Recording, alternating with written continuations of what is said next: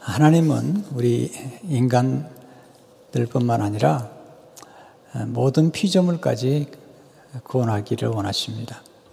하나님이 인간을 만드실 때 그 인간과 피조물과 연결시키셨죠. 그래서 아담으로 하여금 피조물을 다스리게 하셨습니다. 근데 아담의 죄가 피조물에게 그 영향을 끼치게 됩니다. 그래서 아담의 범죄 때문에 피조물까지도 모든 생물과 동물까지도 저주를 받게 됩니다. 근데 예수님께서 오셔서 이 구원의 드라마 속에 인간만 구원하신 것이 아니라 모든 피조물까지도 다시 회복시키시는 아, 예수님의 구원의 역사가 준비되어 있는 것입니다. 아, 특별히 예수님의 초림에서는 그, 그 맛을 보여주셨다면 예수님의 재림의 때는 그 모든 피조물들이 새롭게 회복되는 그 영광에 이르게 된다는 것이 오늘 메시지의 핵심인 것입니다. 이 구원의 드라마의 그 전초라고 할까요? 전모는 출애굽 사건에 있습니다. 출애굽 사건에서 하나님이 그 바로의 죄 때문에 그 애굽에 있는 모든 장자를 다 심판하십니다. 그 심판 속에 애굽 사람들뿐만 아니라 애굽에 사는 종들과 함께 가축들까지도 그 피조물이죠. 짐승이죠. 까지도 함께 심판을 받게 되죠. 그 말씀이 지록기 11장 5절의 말씀이죠. 애굽 땅에 는 모든 처음 난 것은 왕이 앉아 있는 바로의 장자로부터 맷돌 뒤에 있는 몸종의 장자와 그 다음에 이 말씀이 우리가 좀 관심을 갖고 특별히 모든 가축의 처음 난 것까지 죽으리니 그러니까 하나님의 심판 임할 때에 그 바로의 그 장자뿐만 아니라 가축까지도 심판을 받게 됐다는 것입니다. 그러니까 이제 죄라는 게 이렇게 관련성이 있기 때문에 피조물에게까지도 영향을 끼쳤다는 것입니다. 근데 하나님께서 이스라엘 민족을 구원할 때 그 민족, 이스라엘 민족을 구원하신 그 민족 구원의 역사는 장차 예수님을 통해서 전 인류를 구원할 구원의 하나의 모습이죠. 그래서 어린 양의 피가 발라진 그 집에 있는 모든 사람 또 짐승까지도 구원을 받는 거죠. 은혜로 구원을 받는 거죠. 예, 그 말씀이 이제 지록 11장 7절의 말씀이죠. 그러나 이스라엘 자손에게는 사람에게나 그 다음에 중요한 짐승에게나 개 한 마리도 그 혀를 움직이지 아니하리니 여호와께서 애굽 사람과 이스라엘 사이를 구별하는 줄을 너희가 알리라 하셨나니 이게 참 놀라운 구원의 역사잖아요. 어린 양의 피로 말미암아 구원을 받을 때에 짐승까지도 특별히 이스라엘 민족에게 속해 있는 짐승과 또 개까지도 구원을 받는다. 그래서 개를 좋아하는 사람들이 많잖아요. 그리고 애완견 또는 반려견이라고 하는데 뭐 이번에도 코로나 바이러스 그 특별 구제 그 비가 책정될 때 반려견들을 키우는 사람들에게도 그 돈이 나오더군요, 이게. 네. 약간 성경적인 것 같아요. 그러니까 그 개를 사랑하는 사람들은 어, 출애굽할 때 개도 출애굽을 했다는 거예요. 또 반드시 천국에 들어갈 것이며 개도 그리고 개도 부활할 거라고 믿어요. 그 근거를 이제 이 본문의 말씀에서 찾는 거죠. 제가 세라 수양관에 가끔 혼자 이렇게 개인 수양 시간을 가질 때 한 번은 거기 북스토에 들어갔다가 깜짝 놀랐어요. 한 신부님이 개를 아주 사랑하는 신부님이 그 개가 출애굽했다는 것과 함께 개가 천국에 들어간다는 사실을 책 한 권으로 기록을 했어요. 정말 놀랐어요. 네. 어, 깜짝 놀랐습니다. 캐톨릭 신부님인데 개를 너무 사랑하다 보니까 아마 개가 아, 그, 음, 천국을 가게 되고 구원을 받게 되는 그런 스토리를 기록했는데 아마 개를 사랑하는 사람들에게는 굉장히 그 좋아하는 책될것 같은 생각도 들었거든요. 근데 이 스토리가 왜 이제 제가 말씀드리려고 그러면 그 어린 양 예수님께서 이 땅에 오시게 될 때 구약의 어린 양의 피가 이스라엘 민족 선택한 이스라엘 민족 들 뿐만 아니라 그 이스라엘 민족에 속해 있는 짐승들의 첫 번째 것까지도 심지어는 개까지도 예, 구원을 받았다는 거죠. 건짐을 받은 거죠. 구원이라는 것은 구출되는 것, 건짐을 받는 것이죠. 그리고 해방이 된 것이죠. 근데 이제 예, 지금 사도 바울이 오늘 말씀하려고 하는 것은 하나님의 자녀들이 하나님의 자녀가 되고 상속자가 되는 것뿐만 아니라 어, 하나님의 자녀들이 다시 나타날 때 예수님의 재림과 함께 다시 나타날 때는 반드시 피조물들도 고통 중에 있는 피조물들도 이제 회복이 될 거라는 이 메시지를 지금 전해주고 있는 것입니다. 그러니까 구원의 드라마가 전 인류적인 드라마일 뿐만 아니라 우주적인 구원의 드라마를 지금 하나님 계획하셨다는 사실을 강조하고 있습니다. 그 과정에서 하나님의 아들들이 겪게 되는 고난과 그리고 장차 경험할 영광을 얘기한 다음에 피조물에 관한 얘기를 이제 같이 나누고 있는 것을 보게 됩니다. 오늘 어린이 주일인데 이 말씀이 부모님들에게 또 어린이들을 양육하는 분들에게 또 도움이 되지 않을까 하는 생각이 듭니다. 첫째로 하나님은 고난을 통해 우리를 그리스도의 영광에 이르게 한다는 것입니다. 영광과 함께 고난을 지금 바울이 이야기를 하고 있습니다. 기독교의 정수죠. 고난과 영광이라는 것은 로마서 8장 17절을 보시면 자녀이면 또한 상속자 곧 하나님의 상속자여 그리스도와 함께한 상속자니 우리가 그와 함께 영광을 받기 위하여 고난도 함께 받아야 할 것이니라. 이 말씀에서 바울이 먼저 영광을 얘기하고 그리고 고난을 얘기하고 그리고 그 다음 절에 17절에 보면 18절을 보시면 18절을 보시면 생각하는데 현재 고난은 장차 우리에게 나타날 영광과 비교할 수 없다다. 그러니까 고난과 영광을 예, 설명을 하고 있습니다. 예, 바울은 그 당시에 많은 그리스도인들이 고난을 받고 있는 걸 알았고 또 핍박과 박해가 있는 것을 알았습니다. 특별히 그리스도인들 가운데 많은 사람들이 고통과 고난 속에 있었던 걸 알았는데 그 고난이 영광에 이르는 길이다. 고난이 뭐죠? 고난은 연단이죠. 또는 하나님의 견책도 포함되는 것을 보게 됩니다. 사실 이 고난을 통해서 영광이 이른다는 것은 우리가 이 땅에 사는 동안에도 경험할 수 있죠. 예를 들어서 금메달을 따기 위해서 준비하는 그 올림픽 선수들이 얼마나 많은 훈련을 하는지 몰라요. 그 훈련의 기간이 아주 혹독하고 고통스럽죠. 그러나 그들은 영광을 바라보죠. 그 금메달, 은메달, 동메달, 이 영광을 바라보기 때문에 훈련을 하죠. 그리고 그 기간 동안에 절제를 하잖아요. 아, 대단하더라고요. 막, 그, 너무 고통스러우니까 약을 먹어가면서 훈련하고 시합에 나가는 것도 보았습니다. 왜 그렇죠? 그런 고난과 역경을 생각하는 것은 금메달이라는 것을 보기 때문이죠. 앞에 있는 즐거움을 위해서 고난을 받는 것입니다. 바울이 그렇게 얘기하죠. 세상에 잠깐, 잠깐 경험할 영광을 위해서 그렇게 고난을 받는다면 우리는 영원, 영원한 영광이 들어가기 위해서 받는 고난이라는 거죠. 스카펙이 훈련이란 무엇이냐라고 할 때 훈련이란 고통을 먼저 선택하고 즐거움을 나중에 누리는 것이다. 그렇게 얘기를 했어요. 저는 그 말이 참 좋아요. 고통을 먼저 선택하고 훈련이란 고통을 먼저 선택하고 즐거움을 나중에 누리는 것이다. 그러니까 즐거움을 나중에 누리기 위해서 고통을 선택하는 것입니다.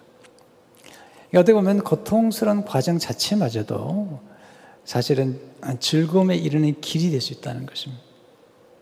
우리가 오케스트라 음악을 이렇게 우리가 연주를 우리가 감상할 때 먼저 이렇게 그 튜닝을 하잖아요. 아, 튜닝을 할 때 소리가 막 삑삑삑삑 막 소리가 나는데 사실은 그 오케스트라를 지키는 사람들은 그것까지도 즐겁다고 그래요. 네. 그 튜닝하는 시간도 즐거움이라는 거죠. 왜냐하면 튜닝하는 시간은 장차 아름다운 영광스러운 음악을 듣기 위한 하나의 전주조, 전주국과 같다는 거죠. 맞죠? 우리가 어떤 즐거움에 이르기 위해서는 어떤 고난의 단계를 거치는 거죠. 그리고 운동하는 선수들도 정말 탁월함의 경지에 이르게 되면 즐겁대요. 네, 노래도 잘하는 분들은 연습을 많이 하잖아요. 그러나 어떤 경지로 가면 아주 즐겁대요. 자유롭대요. 노래하는 게. 자유함이 일어나요. 이 과정에는 반드시 훈련과 혼육과 그런 것들이 있다는 것입니다. 특별히 하나님의 자녀에게는 하나님께서 이런 훈련의 과정을 거치는 거라는 것입니다.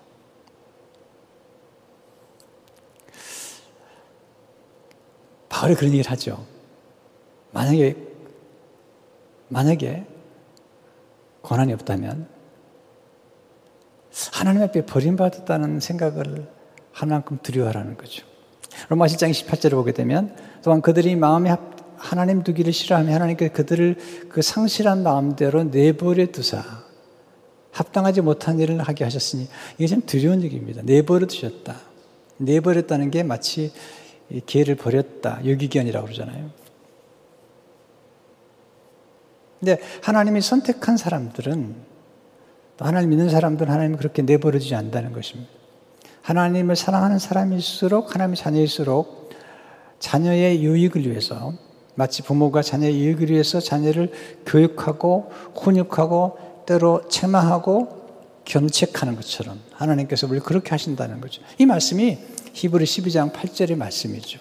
징계는 다 받는 것이여늘 너희가 없으면 사생자요 친아들이 아니니라.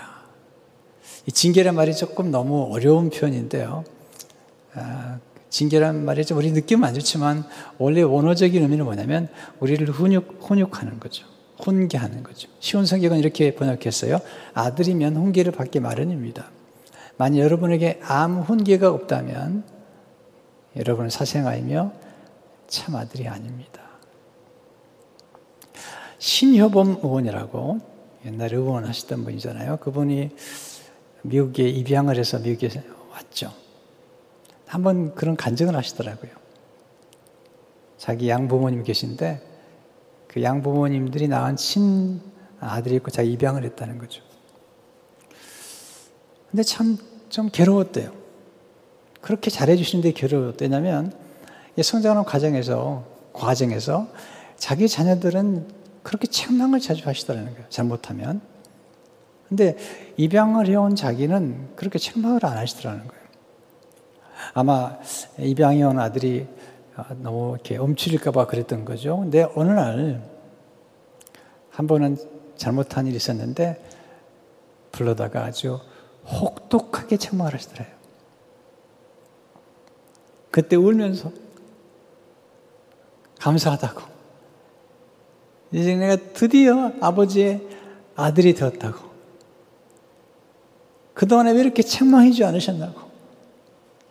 나는 그동안에 책망하지 않았기 때문에 아버님의 친아들들, 친자들은 책망하면서 나는 책망하지 않았기 때문에 내가 아들이 아닌 것처럼 느껴졌는데 이제는 진짜 이 집안의 가족이 되었고 이제 진짜 아버지 아들이 됐다고.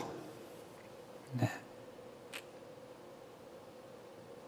하나님께서 우리에게 고난이라는 것을 허락하시는 거죠. 하나님의 아들이신 예수님께 고난 허락하신 것처럼 우리 믿는 우리에게도 이 고난을 허락하셔서 근데 이 고난 속에는 우리의 질병이나 실패나 실수나 또는 인생에 있는 많은 역경과 시련들 이런 시련들이 하나님 우리를 사랑하지 않아서가 아니라 사랑하시기 때문에 허락하신 고난이라는 거죠. 그래서 고난이 몇 가지 깊은 깨달음을 얻게 되는데 고난 속에는 하나님의 숨은 사랑이 담겨 있다는 거죠. 숨은 사랑. 예, 야단치시지만 숨은 사랑. 또한 고난 속에는 하나님의 숨은 깨우침이 담겨 있어요. 고난을 통해서 우리를 많이 깨우치잖아요. 이번에도 코로나 바이러스 통해서 우리가 얼마나 많이 깨우쳐요. 또한 고난 속에는 하나님의 거룩한 기대가 담겨 있다는 것입니다. 기대가 없으면 훈련시키지 않습니다. 훈련 속에는 교육이 담겨 있죠. 우리가 누군가에 대한 기대가 있을 때 교육하고 훈련합니다. 또는 연단을 시키죠. 순금처럼 나오게 하기 위해서. 또 고난 속에 하나님이 선물해주고 싶으신 영광이 담겨 있습니다. 하나님 이스라엘 민족들이 히브리 노예들이었잖아요. 바로의 노예들을 이끌어서 그들에게 뭐라고 말씀하시죠? 출애굽기 4장 20절에 보면 너는 바로에게 이르기를 여호와의 말씀에 이스라엘은 내 아들 내 장자라는 거예요. 장자는 장자나 장자들은요 책임감이 무겁더라고요. 스스로가 그렇게 생각해요. 이상해 뭐 가르치지 않았는데 장녀나 장자들은 생각하는 게 달라요. 제 딸이 둘인데 큰 딸이 생각하는 게 조금 달라요. 아마 우리 김미선 목사님 딸, 큰 딸도 좀 다를 것 같은데, 네. 달라요. 동생들 돌봐야 된다는 책임이 있고, 또 부모님에 대한 그런 책임감이 있는 게 분명해요. 정말 분명한 것 같아요. 하나님께서 이 자녀들을 키울 때 이렇게 인간적으로 조금 미숙한 아버지들은 약간 그 자녀를 훈육할 때도 보면 미숙하기 때문에 좀 막 짜증을 부르거나 야단을 치는 것들, 감정 조절이 안 되는 거죠. 근데 하나님은 그런 분이 아니라는 거죠. 하나님은 아주 절제된 사랑으로 자녀의 유익을 위해서 훈련시킨다는 것입니다. 하나님이 우리를 고난 허락하시고 훈육하시고 연단하시는 것은 분명한 우리의 유익을 위한 것이에요. 우리를 더 영광스럽게 만드는 것이죠. 자, 조금만 생각해 보세요. 이 히브리 민족들이 원래 노예였습니다. 노예. 이 노예들을 모든 온 세상에 가장 탁월한 민족으로 만드시기로 작정하셨잖아요. 하나님의 영광을 드러낼 수 있도록. 그러기 위해서는 40년 동안 광야에서 그들 훈련시키시고 연단을 시키는 거예요. 근데 이스라엘 민족들의 문제는 뭐냐면 그 영광이 싫다는 겁니다. 그 영광이 싫다는 거예요. 애굽으로 돌아가겠다는 거예요. 왜? 영광은 싫고 우선 당장 쾌락과 당장 달콤한 음식이 좋다는 거예요. 하나님은 그들을 위대한 민족으로 만드시려고 지금 광야로 보내셔서 40년 동안 집중 교육과 집중 훈련과 집 중해서 그들의 습관을 바꾸는데 하나님이 그들에게 법학을 가르치는데 그 영광이 싫다고 다 그냥 원망하고 그러는 거잖아요. 그래서 많은 사람들이 광야에서 죽죠. 아, 구원이란 뭘까요? 구원이라 구원이라는 것은 우리 뒤에서 건드릴 뿐 아니라 구원이라는 게 뭘까요? 이번에 황성주 박사님이 예, 코로나 바이러스의 그런 사회 문화적 충격에 대한 그런 강의를 하신 중에 예, 구원에 대한 히브리적 뜻을 이렇게 풀어주셨어요. 구원이란 넓어지는 것이다. 아, 참, 이게 굉장히 좋은 표현이에요. 우리가 구원을 받으면 죄로부터 구원받은 것만 아니라 우리의 삶의 영역이 넓어져요, 이렇게. 가능성, 잠재력, 또 재능 건사를 성령을 통해서 받게 되고, 그래서 지적인 그런, 그런 지경이 넓어지고, 또 시각도 넓어지고, 그리고 우리 안에 무한한 잠재력, 예수님 안에서 모든 걸 살 수 있는 이런 무한한 잠재력을 갖게 되는 성령을 받으니까 땅 끝까지 나가게 되는 열방을 축복하는 축복의 통로가 되는 잠재력을 갖게 되는데 반대로 죄라는 것은 사탄은 우리의 잠재력을 자꾸 말살시키는 거예요. 아, 제가 예수 믿고 나서 지금 돌이켜보니까 정말 하나님이 나를 구원하신 다음에 저를 정말 넓혀주신 거예요. 생각을 넓혀주시고, 지식을 넓혀주시고, 또 마음도 넓혀주셨어요. 예수 믿기 전에는 제가 마음이 좁았어요. 소심한 사람인데, 아, 이제는 예수님 안에서 마음도 넓어져. 바울이 너희 마음을 넓히라고 했는데, 마음도 넓어지고, 용서도 하게 되고, 관용도 베풀게 되고, 어, 저를 미워한 사람도 사랑하게 되고, 이건 정말 놀라운, 놀라운 일이고요. 놀라운 영광스러운 경험을 하는 거거든요. 그래서 천국과 지옥의 차이가 뭔가? C.S. 루이스는 이렇게 말했다고 목사님 인용하셨는데, 네, 천국은 인간의 모든 가능성이 꽃피우는 곳이다. 지옥은 모든 가능성이 고갈되는 곳이다. 그렇잖아요. 좋은 부모를 만나면 모든 가능성을, 자녀의 가능성을 자꾸 키워주잖아요. 근데 지옥 같은 부모를 만나면 그냥 공부도 못하게 하고, 뭐 좀 해보려면 못하게 하잖아요. 교회는 어떤 곳이죠? 여러분이 가진 모든 가능성을 이렇게 키워주는 곳이에요. 한번 해보라고. 네.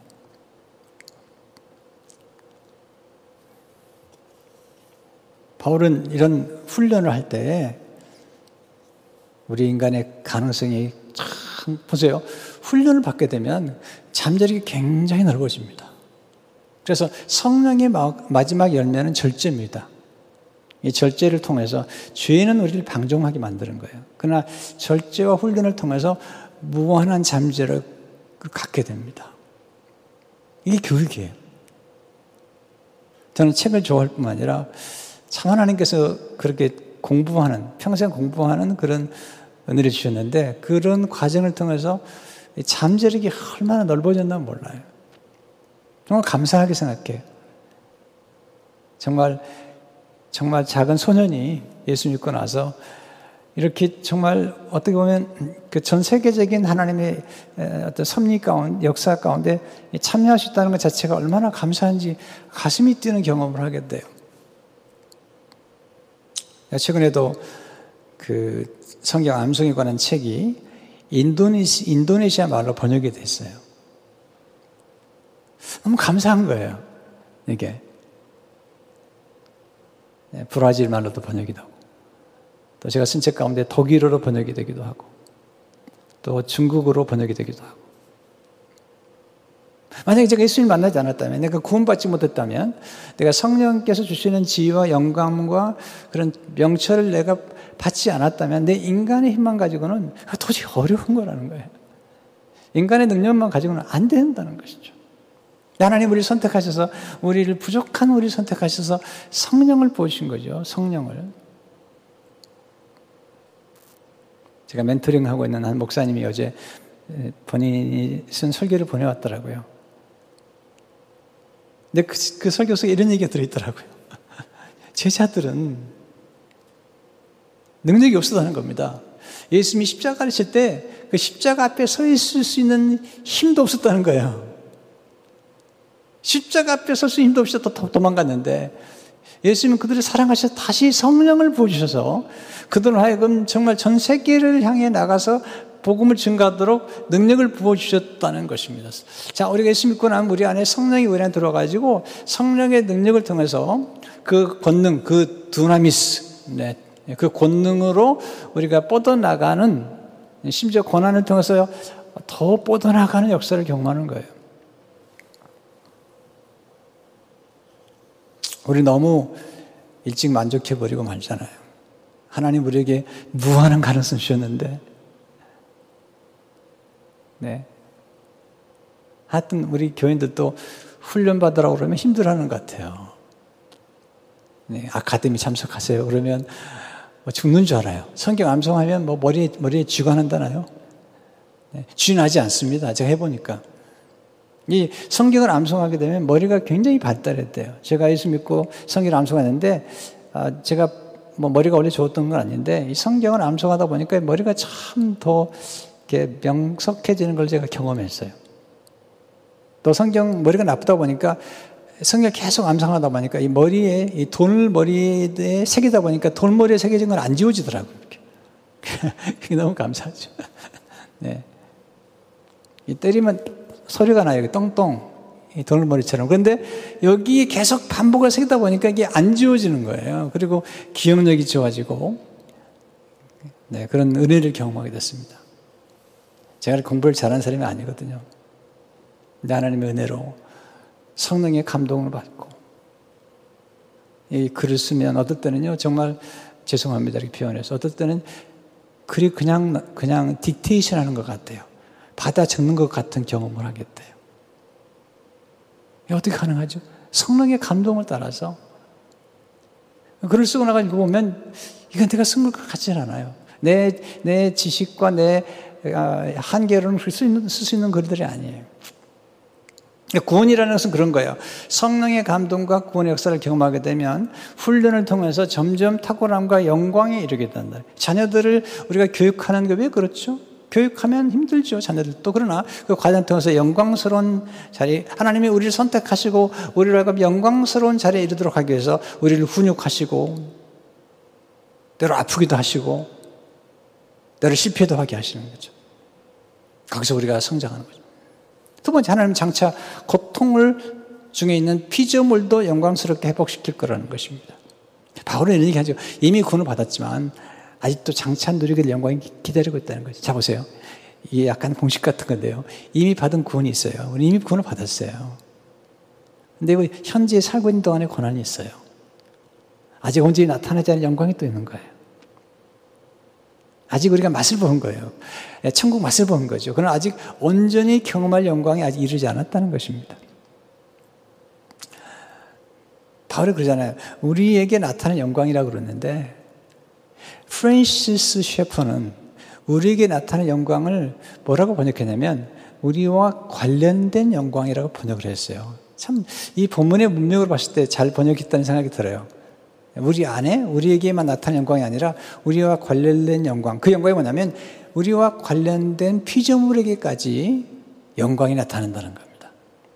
야, 우리가 구원을 받고 예수님이 재림하실 때 우리가 다시 부활할 때 피조물들까지도 그 영광에 참여하게 된다는 것이죠. 그래서 피조물들이 하나님의 자녀들이 나타나기를 기다리는 거예요. 예수님이 다시 오시게 되면 지금 뭐 예수님이 재림을 기다리잖아요. 지금 마지막 때라고 그러잖아요. 예수님이 오시게 되면 어, 살아있는 자들도 휴거가 되고 죽어 있는 육신적으로 죽은 사람들도 다시 부활하게 될 텐데 그때 피조물이 그걸 고대하고 있다는 거죠. 이게 말이죠. 8장 19절에 보면 피조물이 고대하는 바는 하나님의 아들들이 나타나는 거예요. 이 하나님의 아들들은 예수 믿는 우리들이에요. 예수님이 재림하시게 되면 하나님의 자녀들이 나타나는데 피조물이 고대하는 왜냐하면 지금 너무 피조물이 고통을 받는 거예요.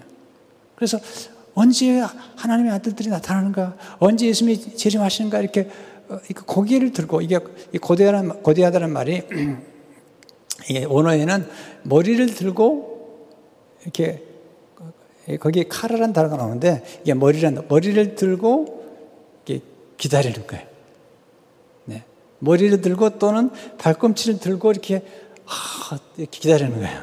제가 어릴 적에 제 어머니가 저를 좀 늦게 아이를 저를 낳아가지고 제가 막내입니다. 막내 가지고 저를 굉장히 예뻐했죠. 그렇지 않겠어요? 늦은 나이에 나셨으니까. 그럼 시장에 가면은 따라갈 때도 많지만 어떨 때는 이제 아, 아, 혼자 가시는데 시장에 갔다 올 때 제가 항상 기다려요. 기다려가지고 어머니가 오실 때가 되면 밖에 나가지고 이렇게 고개를 들고 발꿈치가 들어가면서 기다리는 거죠. 왜냐하면 어머니가 꼭 뭘 사오시거든요. 막내, 막내 아들을 위해서. 막둥이, 내 새끼, 네. 내 강아지. 그래가면서 오늘 사오셨는데. 또 여러분 이제 한국에 다녀오실 때 가족들이 이렇게 기다리잖아요. 기다릴 때 보면 그, 이, 그, LA 공에 들어올 때 들어오는 그, 거기가 이게 좀 높아요. 그래가지고 그 밖에서 기다리는 높아가지고 식구들이 막 이렇게 기다리면서 이렇게 볼 때가 있지 않습니까? 이런 것처럼 지금 피조물들이 너무 고통스러워가지고 빨리 하나님의 아들들이 나타나 예수님이 오심으로 하나님의 아들들이 부활해서 나타나기 기대해야 한다는 거죠. 왜 그러냐면 지금 피조물이 너무 허무하다는 거예요.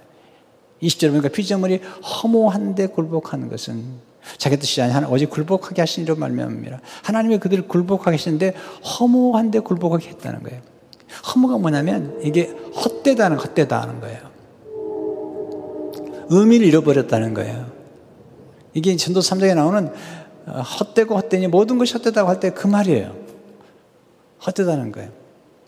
이 헛되다는 말이 의미가 없다는 거예요. meaningless. 네. 어떤 이렇게 설명을 했더라고요. 어떤 아버지가 집을 짓고 가족들을 먹여 살리고 그 아버지가 집을 짓고 잘 가꿨던 거죠. 근데 아버지가 돌아가셨어요.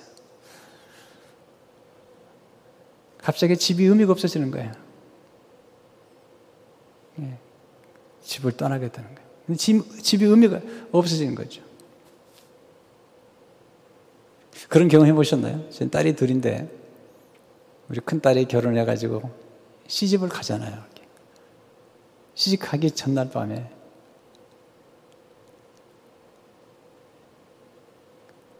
그리고 시집간 후에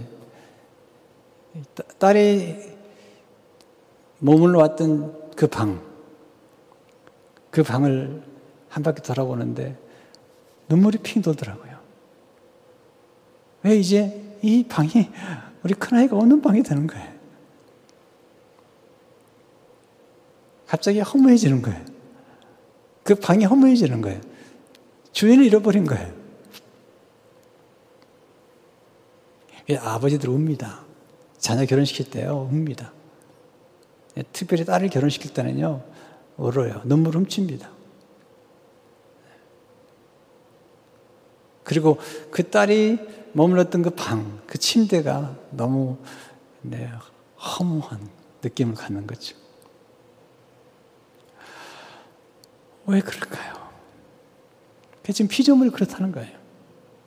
아담의 죄 때문에 너무 고통을 받고, 네. 근데 이, 이, 이 허무함에 대해서 하나님이 잠시 동안 그렇게 굴복시키, 잠시 동안 허무에 굴복시키기 있다는 거예요, 잠시 동안. 그러나 여기서 이제 바울이 계속 얘기하는 게는 그럼에도 불구하고 소망이 있다는 겁니다. 이게 이제 쉬운 성경에 보면 좀 더 잘 설명이 되는데 피조물은 허무하게 되었습니다. 그렇게 된 것은 피조물이 원해서가 아니라 그렇게 하신 하나님의 뜻 때문이었습니다. 하지만 소망은 있습니다. 아, 이게 인정이 바울이 지금 이런 얘기를 하는 거예요. 고난중에도 영광을 얘기하는 것처럼 피조물이 지금 허무한데 굴복하고 있지만 소망했습니다. 왜 그렇죠? 왜 그럴까요? 21절에 말씀이 그 바라는 것은 피조물도 썩어짐의 종로란도서 해방돼요. 하나님의 자녀들의 영광의 자유 이루는 것입니다. 피조물이 지금 썩고 있습니다. 너무 썩고 있고 피조물이 지금 썩고 있고 종로로 타고 있고 그리고 허무하게 고통을 받지만 하나님의 아들들이 나타나면 하나님의 자녀가 나타나면 하나님의 자녀와 같이 영광의 자유에 이룰 것을 알기 때문에 그래서 소망이 있습니다. 바울이 그 얘기하는 바울이 지금 피조물을 인격체로 보면서 지금 피조물들이 지금 고통을 받고 있다는 거죠. 그렇잖아요. 지금 이 세상을 보세요. 코로나 바이러스뿐만 아니라 이, 이 세상이 아주 뭐 정말 정말 망가졌잖아요. 그렇게 아름다운 세상이. 얼마 전에는 고래가 한 마리 죽었는데 열어보니까 그 안에가 이 사람들이 버린 플라스틱 플라스틱 그, 그 병이 가득 찼더라는 거예요. 이게 인간이, 만, 인간의 죄악이 만들어 놓은 거죠. 매연에다가, 네. 하늘이 보지 않나요? 그래서 비행기를 타고, 비행기 타고 올라가야지 하늘이 보이는 거예요. 그 아래는 다 매연인 거예요. 누가 만드는 거죠? 죄가, 인간의 죄가. 고통을 받고 있는 거예요. 근데 이 고통을 받는 그런 중에도, 이렇게 고통을 받는 중에도 지금 그 고대하고 있다는 거예요. 왜 하나님의 자녀들이 나타나면 예수님이 다시 오실 때 하나님의 자녀들이 나타나게 되면 하나님의 자녀가 더불어서 영광의 자유 이룰 수 있다는 거기 때문에 이 구원이라는 게 그냥 하나님이 말씀하신 구원이라는 것은 우리 인간만 구원한 것이 하나님이 모든 피조물을 향해서도 그 구원의 영광을 예비하셨다는 것을 강조하고 있거든요. 예수님이 오시니까 예수님이 어떻게 오셨죠? 로고스로 오셨어 말씀. 헤브리 로고스인데 그 뜻이 뭐냐면 말씀도 있지만 그 뜻 속에 의미가 있어요. 의미.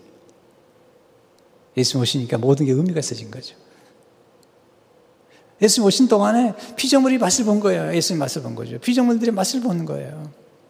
사람들이 고침받고 고통적인 사람들이 회복이 되는 걸 그 맛을 보는 거죠. 그 맛을 본 피조물들이, 그걸 보았던 피조물들이, 예수님을 맛본 그들이 예수님의 재림을 기다, 그날이 오게 되면 정말 영광을 보기 때문에 그런 것입니다. 22절을 보세요. 피조물이 다 이제까지 함께 단식하며, 함께 고통을 겪고 있는 것을 우리가 아느니라. 우리가 안다는 거예요. 뭘 알고 있냐면, 피조물이 다 이제 함께 단식하며, 함께란 말을 많이 써요. 함께 고통을 겪고 있다는 거예요. 이것은 아, 피조물한 고통이 아니라 우리 인간도 고통을 하고 있다는 거예요. 탄식한다는 거예요. 23절 오면 우리까지도 속으로 탄식하며 여러분 우리도 몸에 병들잖아요. 우리가 이 땅에 동안에 구원 얻었습니다. 영생 얻었습니다. 선행이 구하세요. 그런 우리가 우리 병들어 보세요. 탄식하죠. 부르짖게 되죠. 그처럼 지금 이 피조물이 고통을 받고 있다는 것입니다. 근데 재밌는 표현인 거죠. 이 고통이란 단어가 함께 고통하라는 이 함께 고통이라는 말이 보통 고통이 아닌 거죠. 여기 바울은 항상 고난을 얘기하면서 소망을 얘기하고 탄식을 얘기하면서 희망을 주는 거예요. 영광을 얘기하고. 근데 이 고통이 보통 고통이 아니라는 거죠. 이게 함께 고통을 겪고라는 헬라어는 시도디노예요. 이것은 출산의 고통을 의미하는 거예요. 여러분, 출산의 고통이 뭐죠? 자, 아이를 가진 엄마가 출산의 고통을 갖죠. 그렇지만 그 고통스럽지만 아이를 낳는 기쁨. 그렇기 때문에 이 고통은 즐거움 속에서 인내하는 고통이라는 거예요. 그러니까 지금 이 피조물들이 고통을 받고 있긴 한데 이 피조물의 고통이라는 것은 그냥 고통이 아니라 아이가 태어나기 위해서 예수님이 지름하실 때 이것이 모두 새로워지는 새 예루살렘, 새 거룩한 성처럼 모든 것이 새롭게 회복되는 그 영광스러운 그 날, 그 새로운 창조에 대한 그 날을 기대하는 그런 고통이라는 거예요. 그렇잖아요. 엄마들이 아이를 출산할 때 고통스럽지만 그 고통은 그냥 고통이 아니에요. 심지어 예수님 이 렇게 말씀하세요. 요한복음 16장 21절에 보게 되면 우리가 여자가 해산하게 되면 그 그때가 이르렀으므로 견심하는 아기를 낳으면 세상에 사람 난 기쁨으로 말미암아 그 고통을 다시 기억하지 않는다는 왜 아이를 낳고 나니까 그 아이를 낳은 그 기쁨과 그 감격 때문에 고통을 잊어버린다는 거예요. 그것처럼 사도 바울이 이게 장차 나타날 영광을 비하면 지금 우리가 만 현재 고난은 장차 그 영광을 경험하게 될 때는 지나간 과거의 고난을 잊어버릴 만큼 사실 비교해 보면 우리가 받게 될 영광과 지금 겪는 고난과 비교해 보면 비교가 안 된다는 것이죠. 그러니까 바울은 지금 고난 얘기하지만 고난에 초점을 맞추는 게 아니라 장차 누리게 될 영광과 즐거움, 그 기쁨에 대해서 얘기하고 있는 거예요, 사실은. 그렇게 함으로써 지금 고난을 잘 견뎌낼 수 있는 힘을 지금 제공해 주고 있는 거죠. 우리 어렵죠. 어렵지 않은 사람이 어디 있어요? 그러나 그 고난을 견딜 수 있는 힘이 어디냐면 장차 나타난 영광을 위해서. 우리가 이 땅을, 이 땅을 떠나게 돼도 우리는 기뻐하잖아요. 그 이유가 뭐냐? 이 땅을 떠날 때도 있는 까닭은 하나님의 나라가 우리를 기다리고 있기 때문이에요. 우리가 지금 하나님의 나라 속에 살고 있지만, 하나님의 나라를 우리 안에서 경험하고 있지만, 그 경험은 하나님의 나라에서의 맛을 보는 거죠. 어떻게 맛을 보고 있죠? 성령이 우리 안에 들어오신 거예요. 그게 23절의 말씀이에요. 그뿐 아니라, 우리 곧 성령의 처음 익은 열매를 받은 우리까지도 속으로 탄식과 양자될 것 곧 우리 속에 성령, 몸의 성령을 기다리니라. 이 성령의 처음 열매는 뭐냐면, 여러분, 대추나무가 첫 열매 맺으면 그 다음에 모든 나무 열매 맺는 거죠. 사과나무가 첫 열매 맺으면 모든 나무, 그 사과나무에 열매가 맺고 기대하는 것처럼 성령이 우리 안에서 들어오셔가지고 장차 나타난 영광스러운 영광에 대한 그 맛을 보게 하셨다는 거예요. 네, 그렇잖아요. 저 예수 믿고 성령 받은 다음에 그런 경험을 하거든요. 고통 중 있지만 기쁨이 있고, 고통 중 있지만 신비로운 평강을 경험하게 되고, 고통 중에 있지만 거룩한 기대를 갖게 되는 거죠. 이게 이제 예수 믿는 사람들 가진 역설적인 축복이라는 사실입니다. 그렇기 때문에 바울은 이렇게 고민하죠. 우리는 소망을 품고 참고 기다리면서 기도해야 한다는 거예요. 오늘 24절, 25절은 조금 어려운 얘기를 해요, 바울이. 24절을 보시면 우리가 소망으로 구원을 얻었음에 보이는 소망이 소망이 아니니 보는 것을 누가 바라리요. 사실 소망으로 구원 얻다는 표현보다는 이렇게 표현하는 게 맞아요. Amplified라는 성경의 버전이 이렇게 보면 우리가 소망 안에서 믿음으로 구원 얻었음에 지금 바울이 소망을 얘기하잖아요. 소망 안에서 믿음으로 구원 얻었음에 보이는 소망이 소망이 아닌 보는 걸 누가 바라리? 보세요. 이게 무슨 얘기냐면 우리가 뭔가를 소망했지만 이미 소망을 얻어버리면 그건 더 이상 소망이 안 된다는 거죠. 자, 어, 여인이 아이를 잉태하고 이제 출산하려고 할 때 아이가 출산하기까지는 소망을 하죠. 아이가 태어날 거 소망하죠. 소망하다가 아이가 딱 태어나면 더 이상 소망할 필요가 없잖아요. 그 얘기를 하고 있는 겁니다. 자, 우리가 비전 센터를 지었죠. 지기 전까지 얼마나 우리가 꿈을 꿨어요. 얼마나 소망했어요. 그러나 일단 완성된 다음에는 더 이상 소망할 필요가 없죠. 이미 보이니까. 지금 우리가 갖는 소망은 보이지 않는 더 놀라운 소망을 지금 우리가 보고 기다리고 있다는 거죠. 그래서 25절 마지막에 보면 만약 우리가 보지 못하는 것을 바라면 아직 보지 못하는 영광, 아직 우리가 경험하지 못한 영광을 바라면 참음으로 기다렸지니라. 이 참다는 이 그 헬라어에 보니까 희망찬 인내라는 거예요. 희망찬 참음.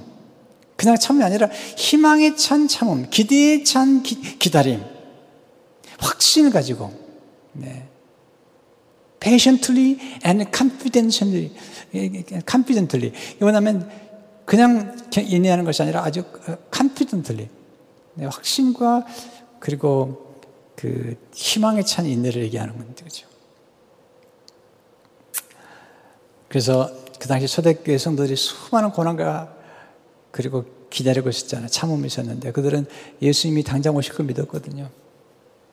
그래서 그 환란 중에도 찬송을 했잖아요. 사도 요한이 그런데 예수님이 재림의 모습을 본 거예요. 그러면서 사도 요한계시록 1장 9절에 이렇게 얘기하고 있잖아요. 나 요한은 너의 형제요. 예수 환란과 나라와 참음에 동참하는 자라. 예수의 환란과 나라와 참음에 동참한다는 거예요. 그러면서 그 당시에 참고 있는 인내하고 있는 성도들을 위로하면서 말씀하는 거죠. 어린 양 예수님이 재림하신 그 모습을 미리 본 거죠.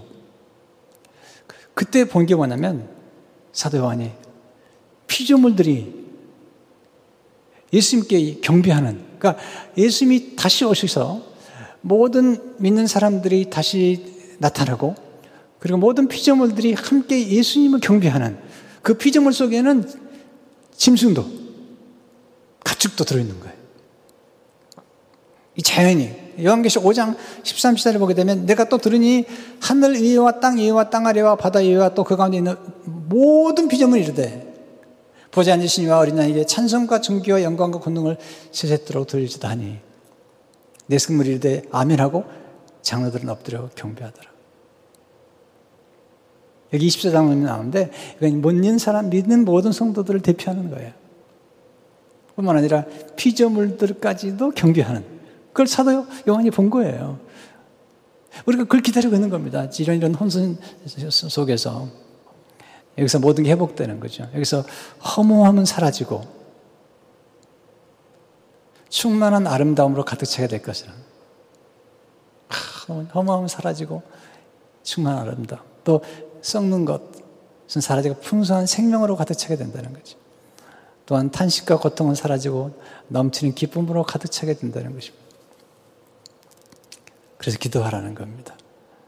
예수님께서 종말에 대한 메시지를 주실 때 끝까지 견디라. 또 하나는 기도하라. 말씀하셨어요. 초대교 성도들은 이게 기도예요. 예수님, 예수님이 오실 것을 기도가 인사가 됐어요. 그래서 고린도전서 10장 22절을 보게 되면 우리 집 오시옵소서. 이게 딱 한 번 나와요. 마라나타. 주 예수여 오시옵소서. 그리고 요한계시 마지막 이렇게 끝나죠. 요한계시 12장 20절에 보면 아멘 주 예수여 오시옵소서. 이게 인사예요. 왜냐하면 이게 예수님 모시면 하나님의 자녀들이 나타나고 그리고 피조물들이 고통과 탄식 가운데 피조물들이 하나님의 자녀들과 함께 영광에 이르게 된다는 거죠. 그러면서 사도 바울은 얘기하는 거죠. 환란 중에도 즐거워해야 된다. 고난 중에도 즐거워해야 된다. 고난을 잘 이길 뿐만 아니라 기대를 가지고 그 고난을 극복해야 된다. 마치 산모가 아이를 출산하게 되는 산통을 앓지만 그 산통이 그냥 고통스러운 것만이 아니라 희망이 찬 고통인 것처럼 그렇게 살아가라고 고민하고 있는 거예요. 여러분, 우리가 사람을 키우고 양육할 때도 마찬가지죠. 우리가 우리 어린날인데 자녀들을 키울 때도 자녀 키우는 게 쉽지 않잖아요. 그러니까 왜, 왜 자녀들을 이렇게 우리가 투자하고, 어, 그리고 자녀들을 교육시키고, 때로는 훈련하도록 보내고, 어, 또 성견장도 보내고, 그 이유가 뭐냐면 자녀들이 그렇게 함으로써 영광에 이르는, 네, 그런 자녀를 만들기 위한 것이죠. 내버려 두면 그건 좋은 부모가 아니잖아요. 하나님은 우리 사랑하시기 때문에 우리를 훈육하시고 사랑하시고 위로하시고 교육하시고 그렇게 함으로써 무한한 잠재력을 드러나게 하시는 거죠. 바울은 이렇게 하는 거죠. 하나님이, 하나님의 행복은 하나님의 피조물, 곧 하나님의 자녀들이 그 모든 잠재력을 발휘함으로 하나님의 형상, 하나님처럼 창조력과 창, 창의력과 잠재를 발휘함으로써 하나님께 영광을 돌리기를 원한다는 것입니다. 성도 여러분, 우리 안에는 무한한 잠재력이 있습니다. 천국은 무한한 잠재력이 꽃피우는 곳입니다. 교회도 그런 곳이죠. 왜 교회가 좋은 곳입니까? 성들이 와가지고 자기도 몰랐던 은사를 발견하게 되고 또 재능을 발견하게 되고 또 시야가 넓어지고 이게 넓어지는 것이죠. 사람도 커져요. 그리고 생각도 커져요. 좋은 일도 하게 돼요. 그리고 이 모든 민족을 위한 축복의 통로가 되는 거죠. 이게 구원의 역사입니다. 이게 이 만남으로 이루어지는 겁니다. 그럼 우리가 이 복음을, 이 영광스러운 복음을 우리가 함께 나누고, 그리고 이 복음 안에서 점점 성장하되, 고난 가운데 낙심하지 말고, 고난 가운데 즐거워하는 그런 믿음을 갖는 성도 여러분 되시기를 축원합니다. 하나님 아버지 오늘 복음의 말씀을 통해서 하나님 우리를 예비하신 장차 누리게 될 영광을 보여주시고 그 과정에서 받는 고난을 낙심하지 않도록 뿐만 아니라 우리 영광이 우리에게 끝난 것이 아니라 하나님의 피조물에게까지도 함께 나타난다는 사실을 깨달았습니다. 이 복음의 말씀을 가슴에 새기며 견고한 확신을 가지고 주님 재림을 기다리며 기도하는 우리 모두가 되게 해 주옵소서. 예수 이름으로 기도합나이다. 아멘.